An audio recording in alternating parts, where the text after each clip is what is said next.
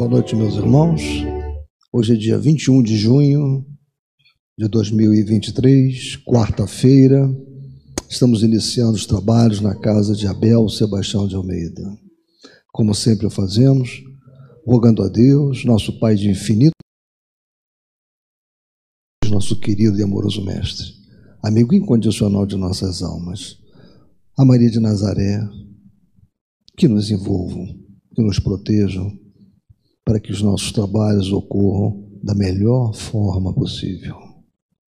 Que a nossa psicosfera esteja preparada para tudo que está por acontecer. Então, meus irmãos, para nós darmos agora continuidade aos nossos trabalhos, nós sabemos que a leitura preparatória ela é de rigor, ela auxilia muito né, a nossa psicosfera, né, o preparo que nós precisamos para o trabalho. Eu vou pedir à nossa querida irmã Gesilda, como sempre, né, que faça a leitura de uma página do Evangelho. Então, meus irmãos, nós vamos agora, é, em preparação ao ambiente, nós abrimos aqui o Evangelho e caiu aqui para a gente o ódio né? E é interessante que a gente faça essa leitura, porque nós vamos fazer, realizar nossa sessão depois de dialogação, desobsessão. E o grande, digamos assim, a força motriz que une muitas vezes os verdugos, as vítimas, os adversários, é o ódio e a vingança. Então, vamos ouvir um pouco o que diz o Evangelho. Amai-vos uns aos outros e sereis felizes. Tomai, sobretudo, a peito amargos que vos inspirem indiferença, ódio ou desprezo. O Cristo, que deveis considerar modelo, deu-vos o exemplo desse devotamento. Missionário do amor, ele amou até dar o sangue e a vida por amor. Penoso vos é o sacrifício de amar os que vos ultrajam e perseguem, mas precisamente esse sacrifício é que vos torna superiores a eles. Se os odiassem, como vos odeiam, não valerias mais do que eles. Amá-los é a hoxa e mácula que ofereceis a Deus na área dos vossos corações, hóstia de agradável aroma e cujo perfume lhe sobe até o seio. Se bem a lei de amor manda que cada um ame indistintamente a todos os seus irmãos, ela não coraça o coração contra os maus procederes, isto é, ao contrário, a prova mais angustiosa, e eu sei bem, porquanto durante a minha última existência terrena experimentei essa tortura. Mas Deus já está, e pune nesta vida e na outra os que violam a lei do amor. Não nos esqueçais, meus queridos filhos, que o amor aproxima de Deus a criatura e o ódio o distancia dele. Então, depois vem, depois dessa curta locução assim, mas tão profunda, vem o duelo, que a época de Kardec era muito comum as pessoas se duelarem em nome de, de honra, de tudo isso. Hoje tem outros duelos, né? Os duelos que às vezes a gente enfrenta de animosidade, mas exigindo de todos nós o que ele nos diz aqui.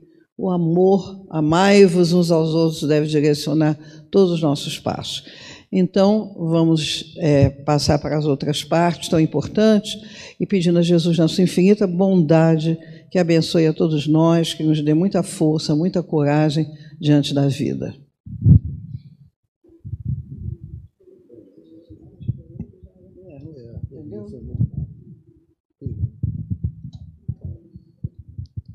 E, meus irmãos, agora o, nós vamos dar continuidade ao estudo da obra Diversidade é, dos Carismas, do saudoso Hermínio Miranda. O nosso irmão Mauro ele vai dar continuidade ao estudo do Médium em Ação, capítulo 7. Que ele seja muito inspirado, vamos prestar a máxima atenção. Valeu. Não, não, estou tranquilo. Boa noite, meus irmãos. Que a paz e o amor, nosso Mestre Jesus, nos envolvam nesse momento e que a espiritualidade maior possa nos inspirar naquilo que for possível. Né? Bem, como já foi dito anteriormente, a gente vai dar continuidade a esse capítulo 7, o médium em ação, né, do livro Diversidade dos Carismas, E observando os três itens, né? item 3, disponibilidade e disciplina, item 4, assédios, e item 5, trato com os espíritos, todos eles dizem respeito a comportamentos que o médium é, tem que ter um certo cuidado durante a sua trajetória. Então, item 3. Hermínio de Miranda ele inicia dizendo: tão cedo quanto possível, no exercício de suas faculdades, o médium deve convencer-se de que o seu trabalho não se resume às poucas horas semanais, se tanto que passa ao lado de outros companheiros junto à mesa mediúnica.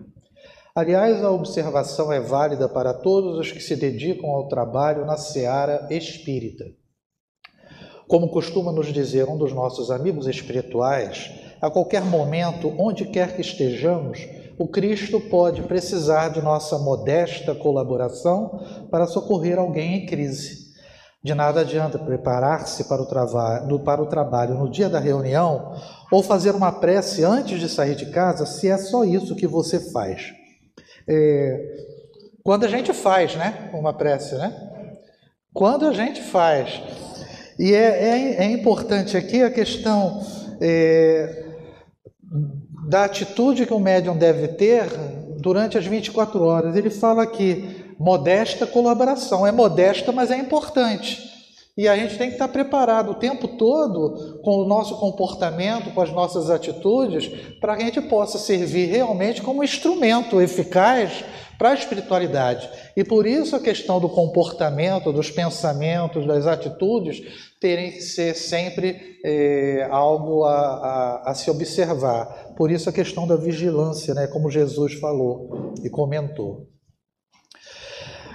De fato, o exercício da mediunidade exige preparação constante, estado de vigilância, a dose certa de renúncia, enfim, um elenco de atitudes nada fáceis de cultivar em nosso estágio de imperfeição, mas não impossível de conseguir, pelo menos em parte. Né? Nunca ninguém disse que ser médium seria fácil. Nós é que fantasiamos essa ideia achando que vai ser tudo flores, né? E tudo será extremamente tranquilo, fácil. Não é, e não é não só na questão do fenômeno, mas justamente pelo comportamento que a gente passa a ter uma responsabilidade maior, porque a gente quer ou serve de instrumento como ajuda aos outros, como ajudar se você não ajuda a si mesmo, né? E aí você se desequilibra, se torna um, um instrumento que doente, muitas vezes. Né? Um veículo em movimento para se cessar a força propulsora, que precisa ser constante com a intensidade apropriada.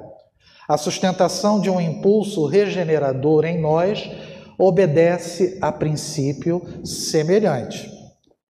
Todos aqueles que estiverem empenhados no processo de reconstrução íntima, na reforma moral que Kardec colocou como característica básica do verdadeiro espírita, precisa manter-se atento, não tanto com relação aos outros, mas consigo mesmo, pois a luta se trava é em nossa intimidade.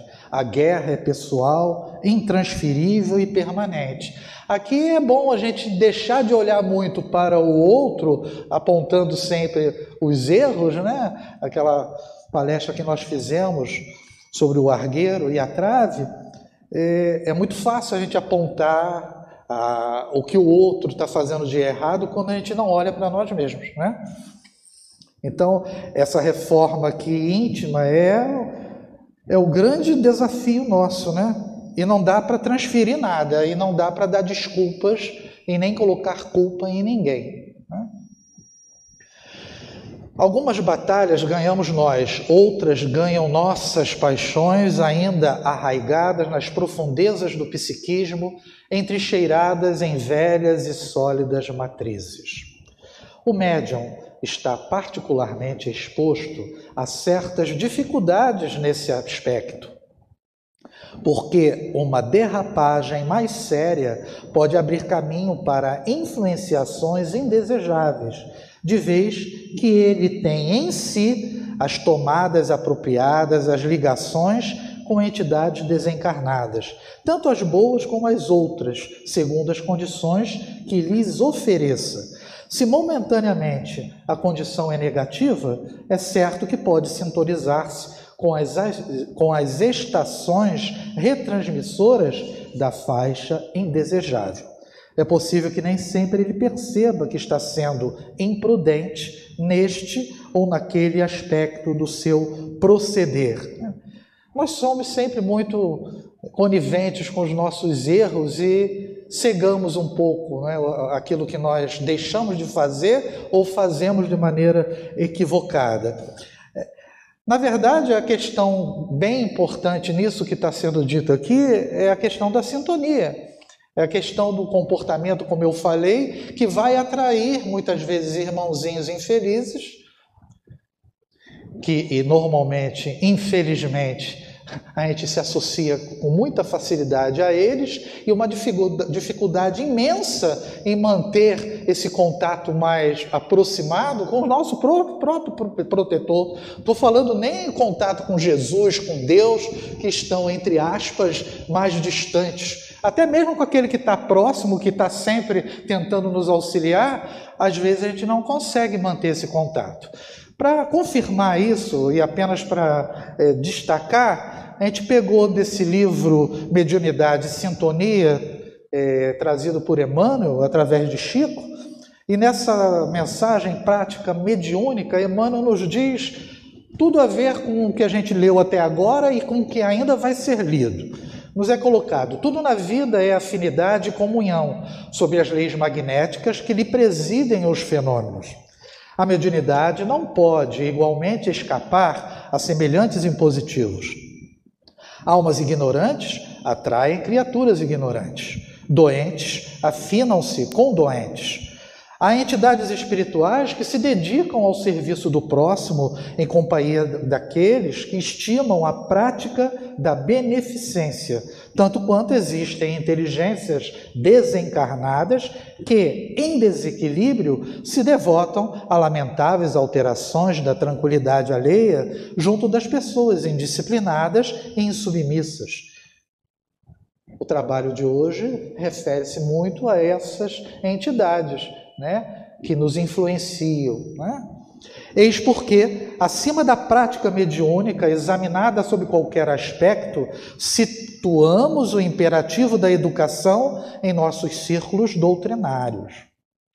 Amontou-se vermes onde se congregam frutos desaproveitados ou apodrecidos, assim como a luz brilha onde encontra força ou material que lhe sirvam de combustíveis. O médium receberá sempre de acordo com as atitudes que adota para si mesmo perante a vida. Se irado, sintoniza-se com as energias perturbadas do desespero. Se preguiçoso, vive à vontade com os desencarnados ociosos. Quem deseja crescer para a espiritualidade superior não pode menosprezar o alfabeto, o livro, o ensinamento e a meditação. Mediunidade não é exaltação da inércia ou da ignorância o médium, para servir a Jesus de modo positivo e eficiente no campo da humanidade, precisa afeiçoar-se à instrução, ao conhecimento, ao preparo e à própria melhoria, a fim de que se faça filtro de luz e paz, elevação e engrandecimento para a vida e para o caminho das criaturas. Jesus é o nosso divino mestre. Eduquemo-nos com ele, a fim de que possamos realmente educar. Então, o que a gente observa aqui, a gente destacou em vermelho, instrução, conhecimento, preparo, melhoria própria. É aquela reforma íntima que Kardec tanto é, comentou.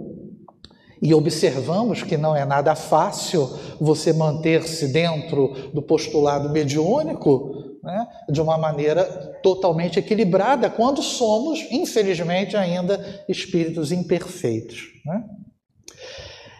Ele vai dar o exemplo agora com, com Regina. Né? Valemos-nos mais uma vez da experiência pessoal de Regina para ilustrar, ilustrar esta particularidade. Tinha ela por hábito ler regularmente certa publicação doutrinária, quando começou a ficar inquieta insatisfeita com o teor de determinados artigos e mensagens ali veiculados. No círculo de seus amigos e companheiros de trabalho, comentava a matéria lida, às vezes, com certa dose de indignação. Que absurdo! Como é que deixavam sair aquilo? Sem muita demora, um amigo espiritual lhe disse: Seria bom você parar com isso. Não é uma atitude cristã a que você está assumindo. Se as mensagens são autênticas ou não, se você concorda ou não com os artigos, não importa, faça o seu trabalho.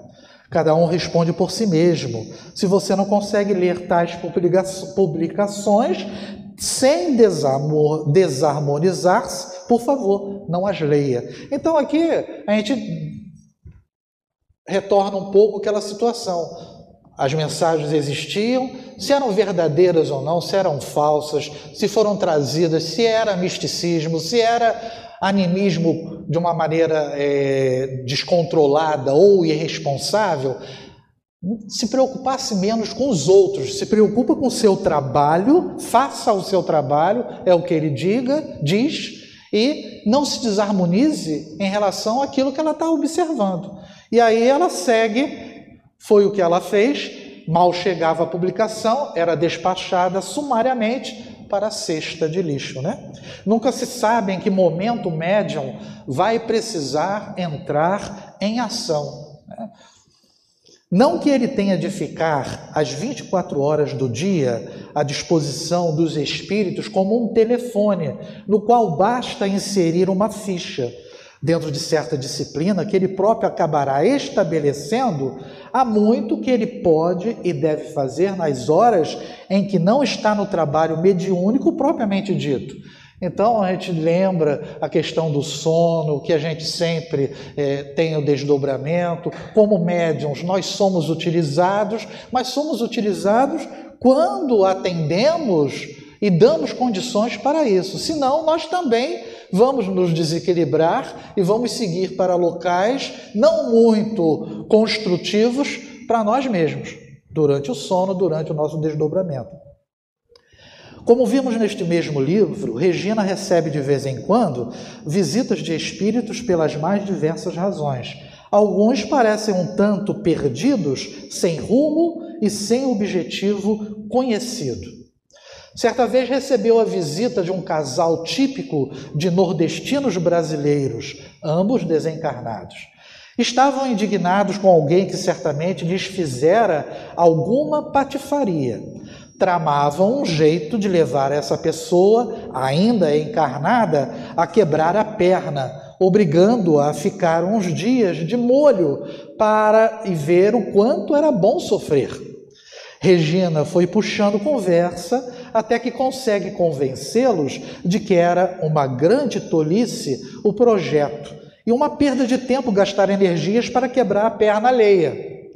Cuidassem antes de coisas necessárias, prometeram fazê-lo e se retiraram.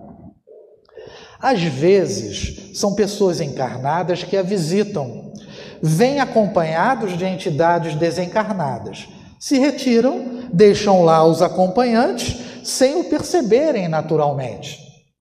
Pode ser que resolvam ficar porque se sentem-se melhor ali, porque se esquecem de acompanhar as pessoas com as quais vieram, ou então porque a porta está fechada e não sabem como sair. Né? A gente olha os filmes aí, a gente observa que a, o Ghost, né, ele teve que se adaptar à situação dele para poder atravessar aquela paredezinha ou aquela porta, eu não me lembro direito. Né? São pessoas inofensivas, só estão perdidas, carentes, um tanto alienadas, sem perceberem a situação em que vivem. Observem, acompanhando Regina, né, que era uma médium fora da curva, vamos dizer assim. Em tais casos, Regina costuma recolher-se para fazer uma prece. Sem tardança, aparece uma entidade amiga que recolhe o pobre errante. Uma dessas entidades, uma mulher, ficou depois que as visitas com as quais viera se retiraram.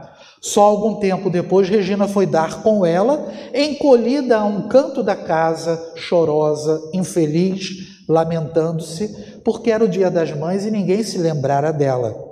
Sua aparência física era bem o retrato do seu desalento.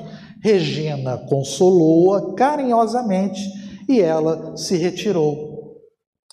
É, observem que Regina está fazendo esse trabalho, né? De dialogação, de desobsessão, como a gente fala, no seu ambiente normal, não está na casa espírita. Então, ela tem que estar preparada ou ter condições de, de, de agir. Agora, como eu falei, diferentemente, pelo menos de mim, pobre mortal, é, ela consegue ter essas características no seu dia, no seu lar, nesse momento onde as pessoas visitam e deixam essas entidades e depois ela acaba fazendo esse serviço. Né? Para a gente aqui no trabalho de desobsessão, às vezes já é difícil você manter essa ligação e captar tudo que deveria. Né? Para ela, graças a Deus, né? que também a gente sabe pela leitura do livro trouxe muitas dificuldades, ela tem essa facilidade. Além de atender aos espíritos, é preciso também dispor de algum espaço para os encarnados, amigos, conhecidos e desconhecidos, que na rua, em casa, no trabalho ou na condução buscam-nos para uma palavra de conforto, de orientação ou simplesmente para um desabafo. A gente é instrumento o tempo todo, não é, não é só instrumento no trabalho no fenômeno mediúnico aqui. Né? No dia a dia, entre aspas, com os nossos amigos ou não, né? ou até com desconhecidos que muitas vezes chegam próximos de nós né? e buscam é, algum conselho. Né? Eu me lembro na época lá do meu segundo grau, já há algum tempo, lá com meus 15, 16 anos, tinha uma coleguinha de turma, Miriam, e eu não tinha muito contato com ela. Eu chegava cedo, ficava ali parado no João Alfredo, em Vila Isabel, e, e ela também estava naquele dia ali sentada. Fiquei ali por perto e eu percebi que tinha alguma coisa de estranho com ela, ela estava meio esquisita. Confesso para vocês, não me lembro como iniciou a conversa. Eu sei que nós começamos a conversar e ela começou a ter o chamado desabafo. Ela estava com uma trouxinha de maconha escondida em casa e estava, de alguma maneira, preocupada ou e ela tinha algumas características. Fumava o seu cigarrinho básico daquela época, que era, chamava muita atenção, né? principalmente era uma época em que as mulheres estavam fumando mais do que os homens, se bobear hoje ocorre um pouco isso, e ela estava preocupada, eu digo, vamos na sua casa, vamos pegar essa trouxinha, ela morava com a avó, parece, e vamos jogar fora. Eu fui com ela até a casa dela, que ela morava ali em Vila Isabel mesmo. Fomos até a casa dela, ela pegou a trouxinha, jogamos fora e voltamos para o colégio. Então, quando fala que o médium ele tá, tem que estar tá sempre preparado para ajudar, e na época, é, apesar de apresentar indícios de mediunidade, eu não trabalhava naturalmente em lugar nenhum, em casa espírita nenhum, mas nós somos chamados a esses eventos né, que parecem aleatórios, mas não são. Né? É incrível pensar, mas verdadeiro, que muitas pessoas não dispõem de quem as ouça. Olha só, a maioria quer falar, contar histórias pessoais e alheias, discorrer sobre este ou aquele assunto, mas poucos são os que conhecem a sutil arte de ouvir. E como é bom encontrar alguém com essa rara qualidade quando estamos oprimidos por aflições e conflitos íntimos.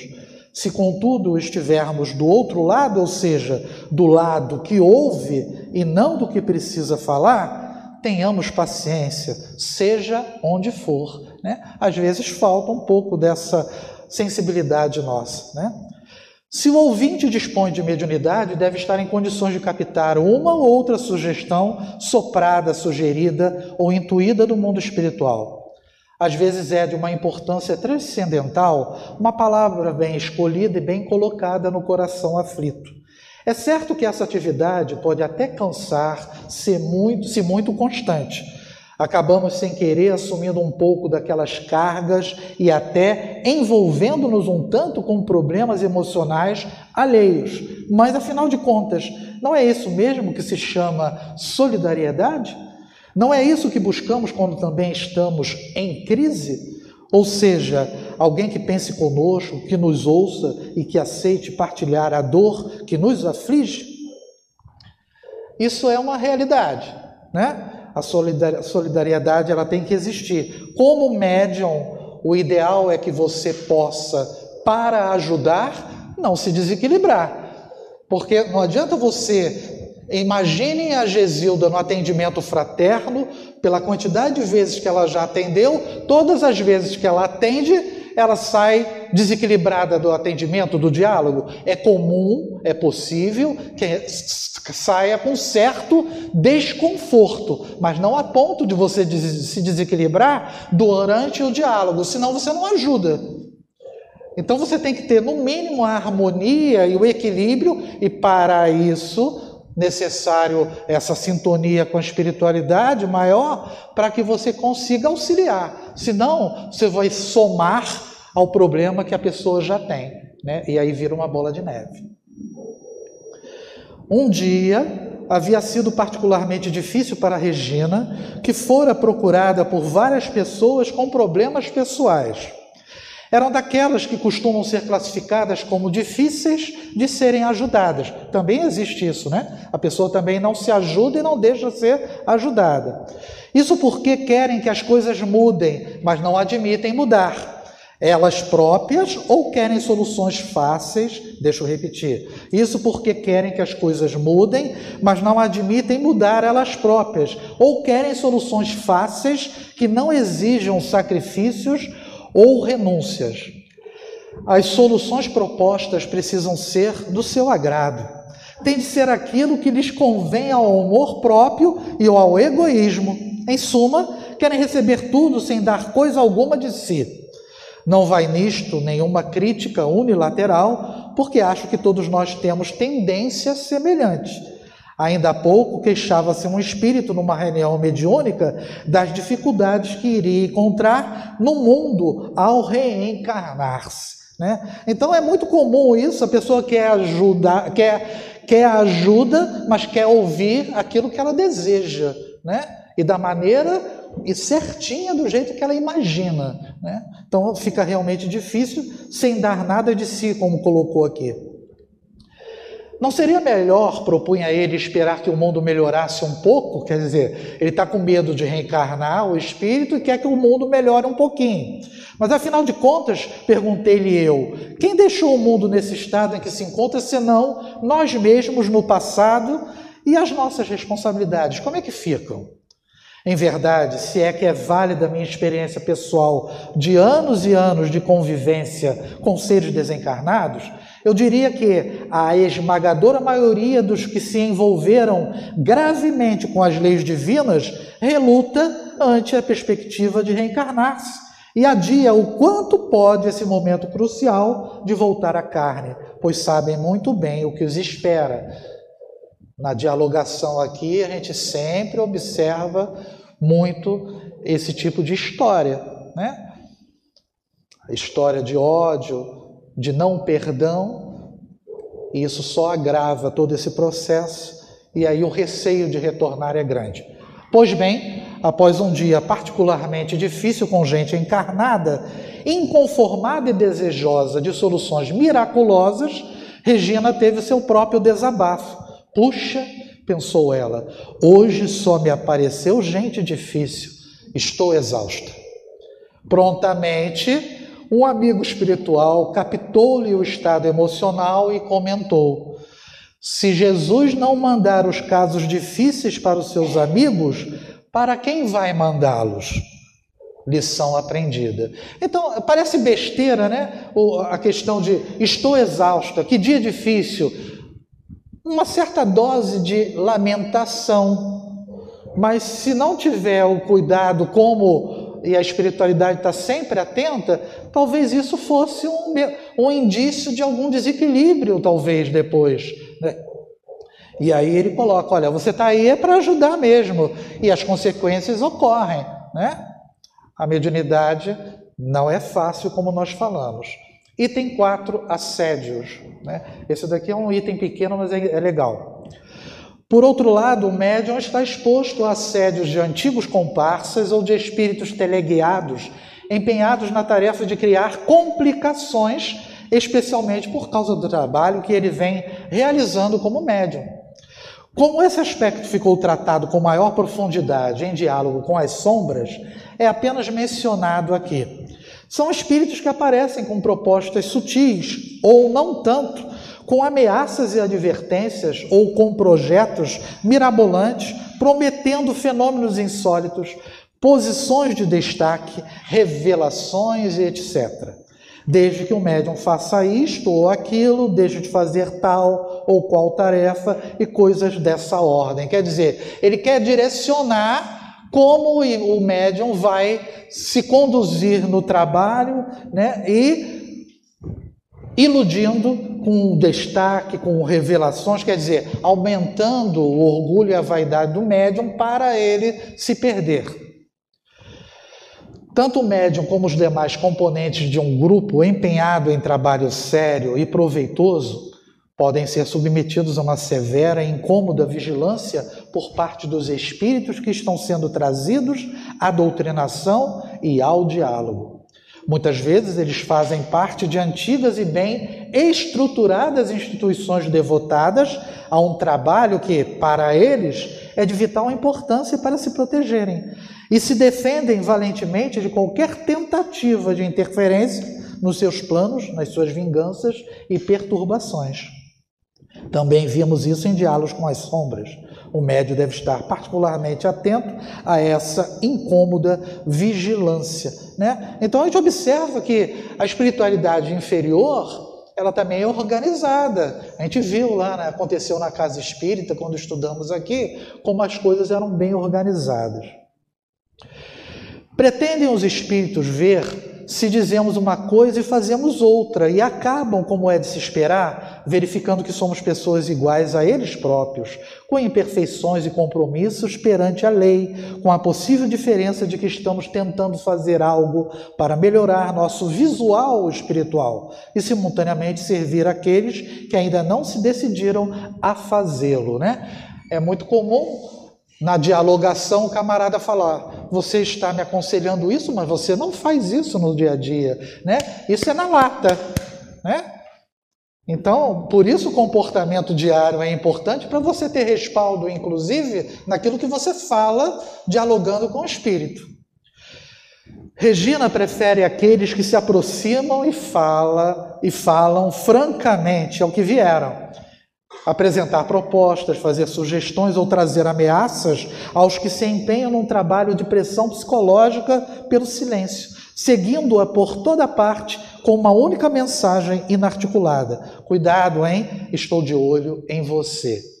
Agora é interessante. É interessante, como Regina ela é uma médium fora da curva, ela observar isso, é lógico, é incômodo, mas é uma maneira de ela está sempre atenta. E nós que não observamos o que está acontecendo por trás? Ela observa, ela é acompanhada, ela vê. Aquilo dá uma, um certo travamento, talvez até nas suas atitudes. Mas e nós que somos o que? Inconsequentes. Desculpe, nós não, eu inconsequente, né? Dessa tarefa no dia a dia. Muita gente já levantou o braço, obrigado, Senhor né? não estou sozinho. Então, quer dizer, é algo que a gente deve observar como importante. Né? Pois é, mãe. É só uma, uma observação pequena.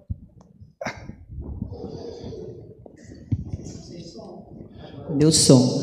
É, não é nada demais, não. É só para falar que a gente não tem isso, né? Mas em algumas vezes a gente não, não quer ouvir, mas uma vozinha fala com a gente. Tipo assim, Marise, Mauro, pensa.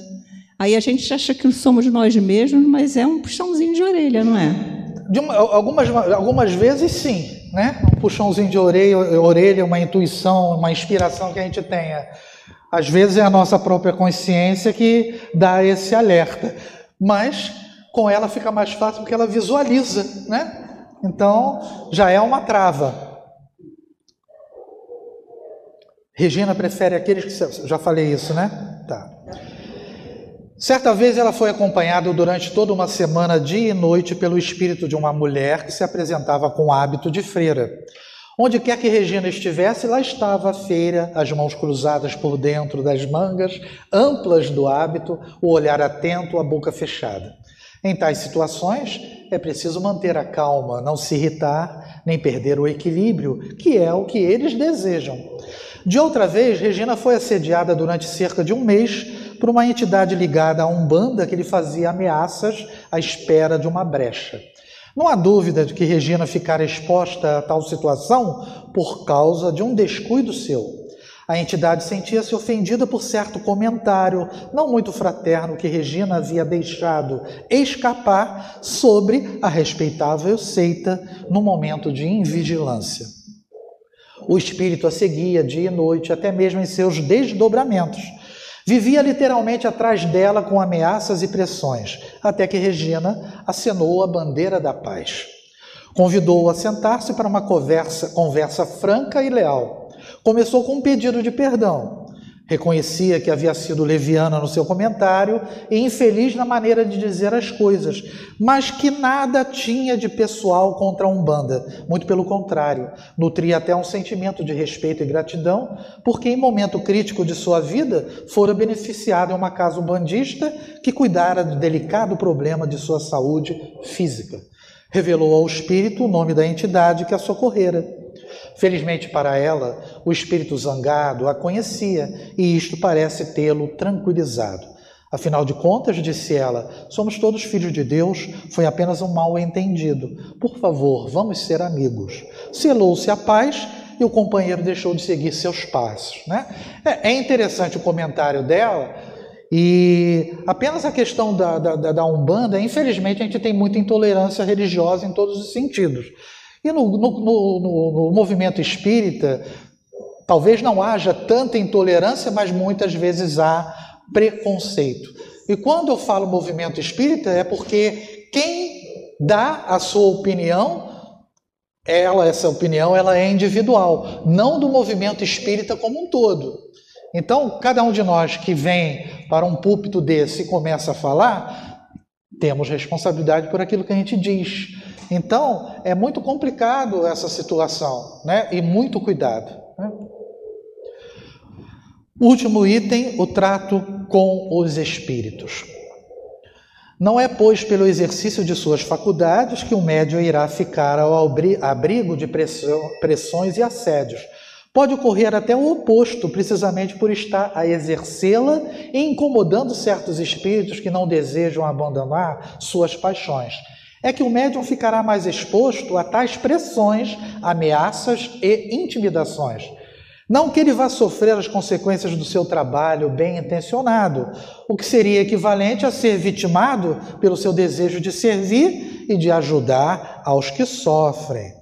O trabalho feito com critério e bom senso terá sempre a cobertura necessária dos mentores desencarnados do grupo. Vejam, o trabalho sério e bem feito. E isso depende do que nós falamos do comportamento diário do médium. Tá? Senão, ele fica exposto. Se, porém, o grupo se desarmoniza, e eu grifei de propósito, e entra em colapso, divergências, rivalidades e conflitos, então salve-se quem puder. Enquanto é tempo, pois caem as guardas e os amigos espirituais nada mais podem fazer, embora o lamentem. Então, se não existir, existir harmonia dentro do próprio grupo de trabalho, isso é um foco de queda no trabalho e na desarmonia como um todo, individual de todos ali participantes. Isto acontece com frequência aos médicos que se enamoram de suas próprias faculdades e aos dirigentes que se deixam envolver nessa atmosfera de endeusamento, de guruísmo, convertendo o médium num oráculo infalível. Né? O guruísmo aqui é importante, né? porque a gente tem que ter cuidado que nenhum de nós somos é, médiums diferentes, especiais, né? apenas instrumentos apenas intermediários. E isso é importante. Também não é tudo ação dos espíritos como pensa muita gente.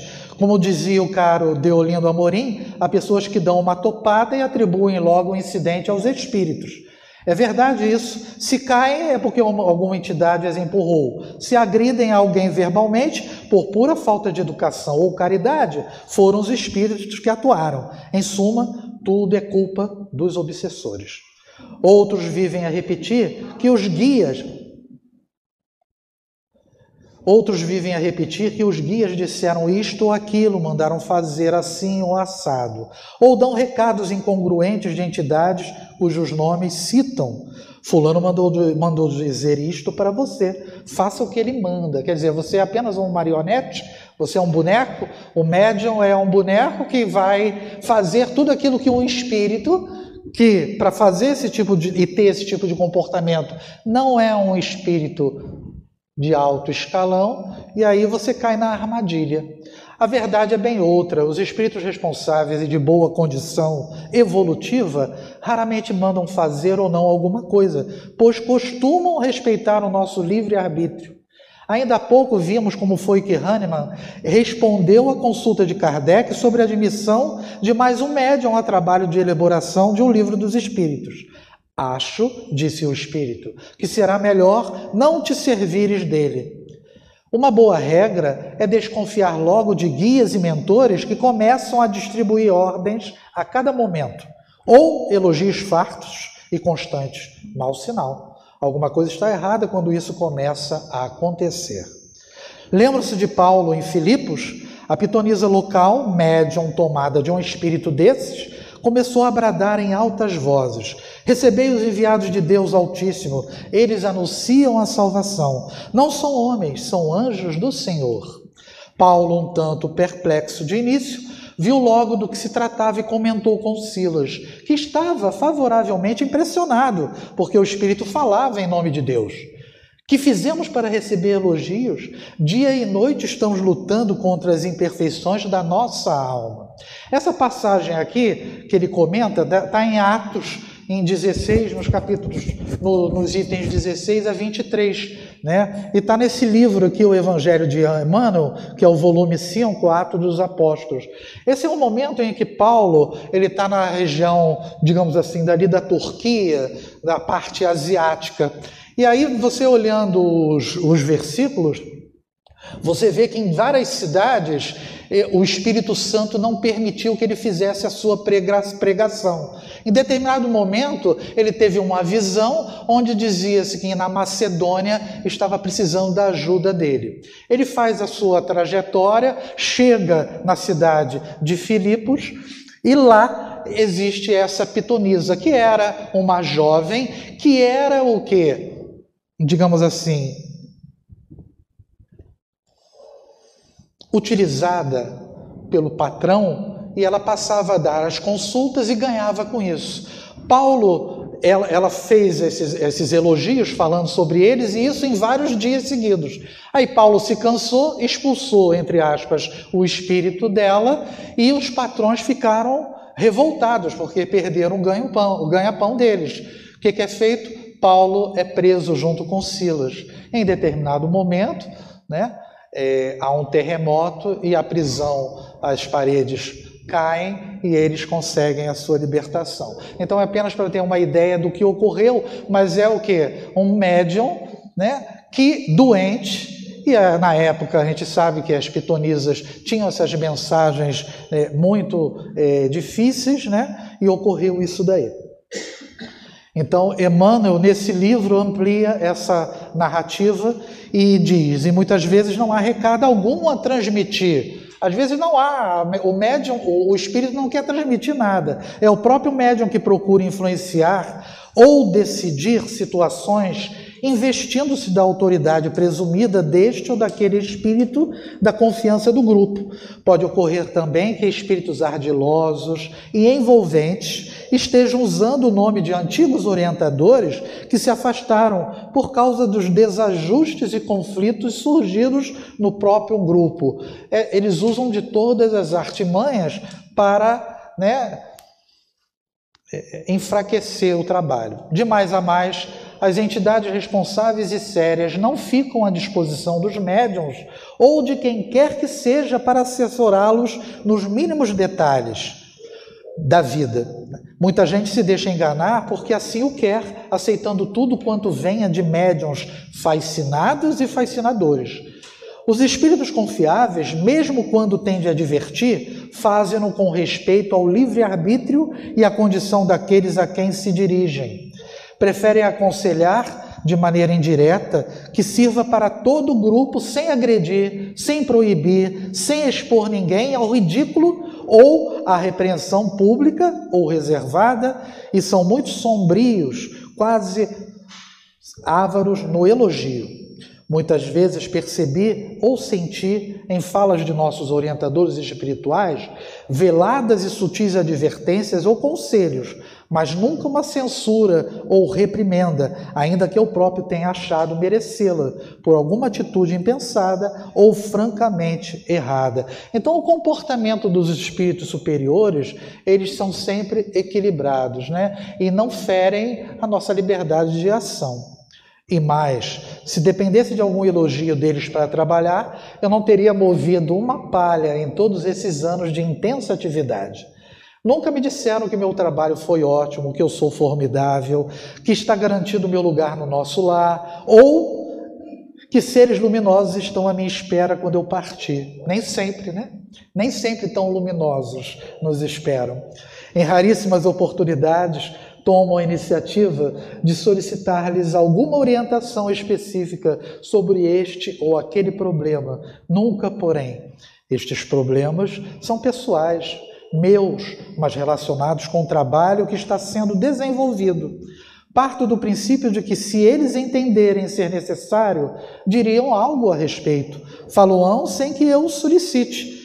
Mesmo quando me perguntam se tem alguma pergunta a fazer, costumo responder que, melhor do que eu, eles sabem o que deve ou não ser dito. Até agora, temos nos entendido muito bem com esta severa dieta de conversas de caráter pessoal. Certa vez, quando tive de tomar uma decisão que eu sabia conter em potencial consequências de maior gravidade, não me disseram uma só palavra de estímulo ou de desaprovação Somente depois de tudo decidido, livremente e com total responsabilidade minha, veio uma palavra psicografada, tudo muito simples e direto. Sua atitude está correta, escreveu um dos queridos companheiros. Haja, porém, com prudência. É preciso respeitar as opções de cada um. Sua preocupação é justa. Evite, contudo, a inquietação. Não somos pessoalmente responsáveis pelos atos alheios. E observem, né, a Sara sempre comenta muito isso, né, é que na hora da psicografia, o, quando é um espírito é, de grau elevado, ele não precisa escrever 300 linhas para trazer a mensagem dele. Ele coloca poucas coisas e ali diz muita coisa. Né? Como se observa uma palavra tranquilizadora apenas e, como sempre, despojada de elogios ou fanfarras. Sentiram que eu tinha necessidade disso porque é difícil, às vezes, ante a complexidade de certas atitudes, ter a certeza de que agimos da melhor maneira possível. Não teria sido cometido algum erro de avaliação? Será que não exorbitamos neste ou naquele ponto? Devemos falar ou calar? Quando é que o silêncio é omissão culposa e quando é a prudência necessária? O máximo que poderão fazer é isso. Uma palavra posterior de apoio moral ou de compreensão, nunca uma ordem a ser cumprida, um elogio descabido ou presumivelmente justificável. Para que elogiar aquilo que apenas aqui, elogiar aquele que apenas cumpriu o seu dever? Isso a gente tem que ter em mente, né? Porque vão trazer ou vou sofrer elogios por aquilo que é, entre aspas, nossa obrigação, né? E já fazemos mal muitas vezes. Certa vez, Regina queixou-se desse aparente abandono em que às vezes nos sentimos como se nos houvessem esquecido. Estamos sempre com você, foi a resposta. Mas quando a criança começa a andar, deve passar a ser supervisionada de mais longe para que possa aprender a ficar de pé sozinha e dar os primeiros passos ainda incertos para um dia saber caminhar com desembaraço pelas suas próprias forças. Cuidado, pois, com mensagens pessoais e recados supostamente mediúnicos que contenham verdadeiras broncas e reprimendas ou reversamente elogios, merecidos ou não. Ou a fonte não é muito boa, ou o médium não está sendo fiel na transmissão. Como dizia o querido companheiro mencionado Alhúrios neste livro, os espíritos não são de botar azeitona na empada alheia. Ficou dito aí que às vezes o médium é que está extrapolando de suas verdadeiras funções ao transmitir esta ou aquela informação. Isso ocorre também quando fascinado pela sua própria mediunidade para alardear sua intimidade com espíritos de elevada condição ou pelo prazer duvidoso de fazer revelações inesperadas, dispõe-se a divulgar sem nenhum critério informações de que venha eventualmente tomar conhecimento. Muitas vezes, contudo, o médium não faz por vaidade, mas pelo legítimo interesse em ajudar. Será? O que, sob certas circunstâncias, pode ser desastroso. A informação pode ter vindo apenas para facilitar a compreensão do problema individual, a fim de que a pessoa em dificuldade tenha uma palavra de apoio, orientação e consolo, sem que seja necessário ou recomendável transmitir-lhe também a informação. Será que tudo aquilo que nos chega como inspiração em um determinado momento deve ser transmitido para aquele que está à nossa frente? É lógico que a gente não tem a questão da consulta, mas a gente tem que observar muito isso. Na, na, época dos passes com o irmão Abel, existia às vezes uma conversação e as orientações eram sempre o que? Gerais, nunca dizendo faça isso ou aquilo.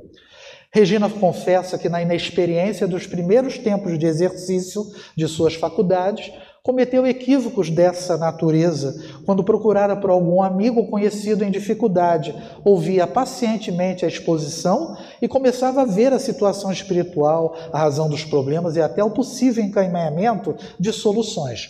Arriscava-se a fazer certas previsões, coisas assim: olha, pode ficar calma, a coisa vai resolver-se desta ou daquela maneira. Ou, não se preocupe com isso, você vai arranjar logo um emprego ainda melhor do que esse. E se não arranja? É, como é que fica a situação? E assim acontecia, com ela acontecia. Bem cedo ela reconheceu a tolice que estava fazendo e em pouco tempo estaria convertida numa verdadeira pitonisa, ou ledora de boianadicha, porque no primeiro tropeço, depois daquele, a tendência da pessoa era procurá-la novamente. Quando percebeu que estava criando em alguns amigos mais chegados essa dependência, Regina cortou sumariamente essa atividade, pois estava sendo assediada por pessoas que queriam saber o que ela estava vendo para elas. Quer dizer, é a, a chamada bengala, né? Olha para mim aqui que eu quero fazer do jeito que você vai falar. A faculdade desses, desses flashes de intuição, ela continuou tendo, mas passou a ajudar as pessoas no aconselhamento e no consolo, sem profecias ou revelações de nenhuma espécie. A informação recebida por via mediúnica é introduzida naturalmente no fluxo da conversa, sem nenhum caráter especial, como opinião e não como previsão. Às vezes, quando explicitamente autorizada pelos amigos espirituais, ela transmite à pessoa informes acerca do passado ou sobre suas dificuldades atuais. Observa posteriormente que tais revelações trazem sempre uma boa orientação e esclarecimento úteis ao caso. Quanto à nossa atitude pessoal, podemos opinar sobre um problema alheio, pois quando em crises mais sérias, sempre gostamos, nós próprios, de ouvir um amigo em que confiamos. Nunca, porém, devemos interferir com o livre-arbítrio de ninguém, nem tomar decisões pelos outros Cada um responde por si perante as leis de Deus. Os próprios amigos espirituais respeitam com muita firmeza nosso livre-arbítrio. Eles nos esclarecem nos orientam, mas nunca decidem por nós, né? Nem mesmo quando percebem que estamos caminhando para cair dentro do poço. Deixa cair para a gente aprender. Muitas vezes é isso. Se é nosso propósito deliberado correr o risco e cair, eles não o impedem. Mais tarde vão lá nos estender as mãos com a mesma atitude amorosa e compreensiva de sempre, a mesma dedicação imperturbável, sem a menor censura. Então nós somos o tempo todo ajudados. Agora, o comportamento nosso é que deve ser modificado para melhor, para que essa ajuda venha o tempo todo, né? E que possamos ser instrumentos mais eficazes junto ao trabalho, de um modo geral e no nosso dia a dia. Tá? Terminamos esses nossos itens. Uma boa noite e muita paz a todos.